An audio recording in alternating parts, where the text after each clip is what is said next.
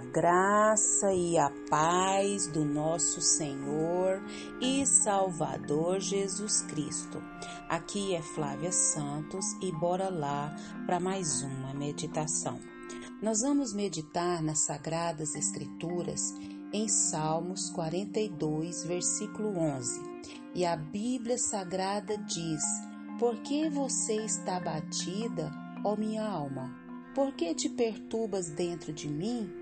Espere em Deus, pois ainda louvarei, a Ele meu auxílio e meu Deus. Salmos 42, 11. Oremos. Pai, em nome de Jesus, nós estamos na tua presença tão santa, tão pura, tão poderosa, tão majestosa, que nos traz paz, alegria, plenitude, alegria. Oh Deus, muito obrigada. E é com esse entendimento que nós pedimos ao Senhor perdão dos nossos pecados, perdão das nossas falhas, perdão das nossas fraquezas, perdão das nossas iniquidades. Então, Deus, continua, Deus, trabalhando no nosso ser, na nossa alma, limpando-nos do pecado, Pai, nos limpando daquilo que traz, meu Pai, separação entre nós e o Senhor, o pecado. Nós clamamos, nós suplicamos, nos limpa, nos purifica, nos santifica através do teu Espírito Santo. Paizinho, nós agradecemos ao Senhor porque a mão do Senhor está sobre nós e nós temos plena convicção disso ao nosso deitar, ao nosso levantar, ao nosso respirar, nós temos visto a boa mão do Senhor na nossa vida, na vida dos nossos, na vida dos que estão à nossa volta, na vida da igreja do Senhor no mundo. Deus, muito, muito obrigada. Clamamos a Ti, Pai, uma vez mais pela nação brasileira. Deus tem misericórdia dessa nação brasileira. Age, meu Deus, age, porque Pai, quem governa, Pai, esse país e o mundo é o Senhor. Deus, nós pedimos, nós suplicamos, salve o nosso Brasil, salve o nosso Brasil. Não permita que o nosso Brasil venha, Pai, ser comunista. Pai, Toma nas tuas mãos o presidente da República, toma todas as autoridades governamentais desse país. Meu Deus, toma todas as pessoas que têm autoridade, Pai, sobre a nossa vida. Deus, em nome de Jesus, dê sabedoria, dê entendimento, dê discernimento. Faz a tua grande obra, Pai. Nós clamamos, nós suplicamos, nós imploramos a Ti porque cremos no Teu agir. Paizinho, fala conosco. Fala conosco, porque nós precisamos, necessitamos de ouvir a tua voz, de ouvir os teus ensinamentos, de ouvir a tua direção. É o nosso pedido, agradecidos no nome de Jesus. Amém. Nós vamos falar hoje sobre resposta bíblica à depressão. Depressão, isso mesmo. O que é que a Bíblia fala sobre a depressão? Então nós vamos falar sobre isso, resposta bíblica à depressão. Na minha igreja, nós estudamos no ano de 2000, se eu não me engano, sobre conflitos da vida. Isso. Então eu vou usar essa revista de estudo da Escola Bíblica Dominical para nós seguirmos, né? Então, a revista, né, da, da série da vida cristã, ela fala sobre esses conflitos da vida. E a lição 5 fala justamente sobre resposta bíblica à depressão. Nós precisamos entender essa doença terrível e nós precisamos saber que não é errado um cristão ter depressão. Não só um cristão, como qualquer outra pessoa. Nós precisamos perceber que todos, todos, sem exceção, passamos por momentos de depressão. E nós precisamos entender que não é errado, e nós precisamos perceber que todos passam, e precisamos o que? Ajudar as pessoas que estejam passando por depressão. Isso mesmo. E o que é a depressão? A depressão tem vários é, definições, né? Mas em resumo, é uma dor, uma dor, uma dor, uma dor punk profunda na alma. É uma dor muito profunda na alma, que só quem já passou é que sabe mensurar. Então, nós vamos falar aqui sobre as causas da depressão, que são eles, como as causas físicas, privação do sono, falta de exercício, efeitos colaterais de medicamentos, doença, tendência genética, disfunção química no cérebro e o combo é grande.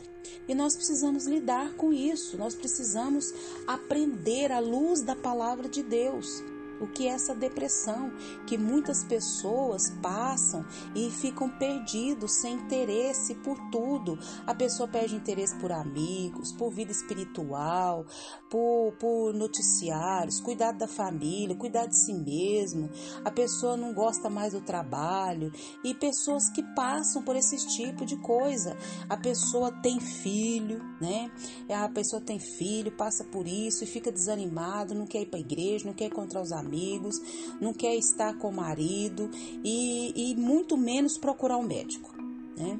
Então, o tratamento da depressão, dessa dor profunda na alma, ela é individual, pois cada um é único e pessoal. Então, nós precisamos entender essas coisas. Na revista que diz que certamente não existem duas pessoas que reajam à depressão da mesma maneira pois ela abrange uma variedade de sintomas que diferem em gravidade, em frequência, em direção, em origem. Né? Entre os sinais da depressão encontra-se o que? Uma tristeza profunda, uma dificuldade tremenda de ação, de reação, uma fadiga sobre, sobre humana, uma visão negativa de si mesmo, perda de espontaneidade, insônia, dificuldade de concentração, perda de apetite, são um, um desses esses fatores são alguns de entre tantos. É um assunto complexo, é um assunto que nós precisamos é, estudar, precisamos ir para a luz da palavra de Deus. E o caso é inconsciente. E, e, só com a terapia, com tratamento, com medicação, que vai né, a pessoa para o subconsciente que vai ter consciência. Então nós precisamos o que? Ter esse entendimento. Embora a depressão seja um termo que não é discutido na Bíblia, mas a gente certamente a gente vê que ela está incluída nas aflições que Jesus anunciou que nós teríamos no mundo. Lá em João 16, 33, no mundo tereis aflições? Pois é. E entre outros textos, parece que Jó, Moisés, Jonas, Pedro e muitos outros personagens bíblicos sofreram depressão. Então, se eu e você percebemos que tem alguém assim, devemos fazer o que? Ajudar. Mas sem ficar falando, é, é você ouvir e dar um amparo, um suporte para essa pessoa. Então, existem exemplos né, de, de, de pessoas acompanhadas de inúmeras referências de dor, de tristeza, que dão que uma amostra do realismo que caracteriza a Bíblia. O desespero é colocado em contraste com a esperança, e a Bíblia não enfatiza tanto o desespero humano, mas sim a fé em Deus, a certeza de que gozaremos o quê? Uma vida abundante no céu e se não pudermos desfrutar dela aqui na terra. É, então nós precisamos entender isso e nós vamos continuar falando sobre essa questão da depressão, mas nós vamos concluir essa de hoje. É, nós precisamos entender que não é errado um cristão ter depressão, nós precisamos perceber que todos passamos por momentos de depressão e nós precisamos ajudar pessoas que estejam com depressão e que o Espírito Santo de Deus continue falando e trabalhando nos nossos corações. Pai, em nome de Jesus, nós queremos pedir ao Senhor perdão da nossa ignorância, Pai, quanto à depressão. Que o Espírito do Senhor continue falando e trabalhando nos nossos corações, porque muitos estão sofrendo e até morrendo, Pai, por causa da depressão. Nos ajuda, ilumina a nossa mente, abre o nosso entendimento, Pai, para que possamos, ó Deus, ajudar tanto a nós mesmos quanto os que estão à nossa volta. Paizinho, continua nos guardando dessa praga do coronavírus e de tantas outras pragas, pestes, enfermidades, viroses, depressão, suicídios que estão sobre a terra. Guarda a nossa vida, guarda os nossos. É o nosso pedido, agradecidos no nome de Jesus. Leia a Bíblia. Leia a Bíblia e faça oração se você quiser crescer, pois quem não ora e a Bíblia não lê, diminuirá, perecerá e não resistirá. Um abraço e até a próxima, querendo bom Deus.